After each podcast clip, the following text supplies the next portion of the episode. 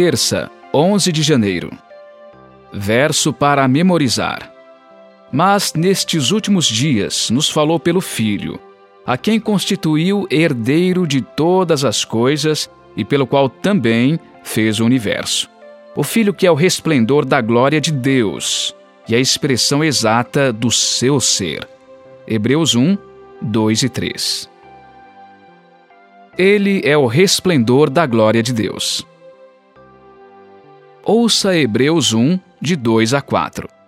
Mas, nestes últimos dias, nos falou pelo Filho, a quem constituiu o herdeiro de todas as coisas e pelo qual também fez o universo.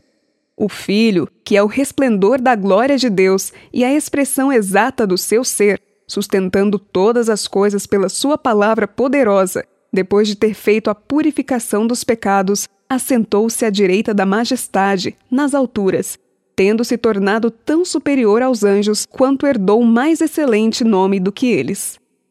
Pergunta 4. O que essa passagem nos ensina sobre Jesus? Ouça Êxodo 24, versos 16 e 17.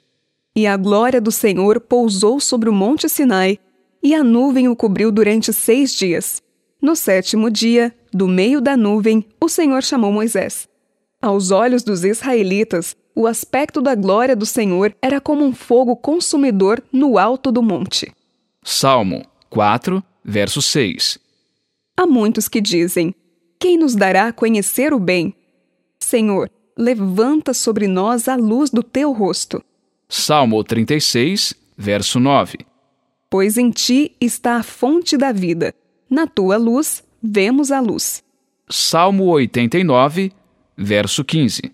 Bem-aventurado o povo que conhece os gritos de alegria, que anda, ó Senhor, na luz da tua presença. Pergunta 5. Como esses textos nos ajudam a entender o que é a glória de Deus? No Antigo Testamento, a glória de Deus se refere à sua presença visível entre o povo. Essa presença é frequentemente associada à luz ou ao brilho. As Escrituras nos informam que Jesus é a luz que veio a este mundo para revelar a glória de Deus. Pense, por exemplo, em Jesus na Transfiguração. E Jesus foi transfigurado diante deles o seu rosto resplandecia como o sol, e as suas roupas se tornaram brancas como a luz. Assim como o sol não pode ser percebido exceto pelo brilho de sua luz, Deus é conhecido por meio de Jesus. De nossa perspectiva, os dois são um. Visto que a glória de Deus é a própria luz, não há diferença entre Deus e Jesus, assim como não há diferença entre a luz e seu esplendor. Hebreus também diz que Jesus é a expressão exata do Pai. O ponto da metáfora é que existe uma correspondência perfeita no ser, ou essência, entre o Pai e o Filho. Observe que o ser humano carrega a imagem de Deus, mas não sua essência. O Filho, entretanto, compartilha a mesma essência com o Pai. Não é de admirar que Jesus tenha dito: Quem vê a mim, vê o Pai.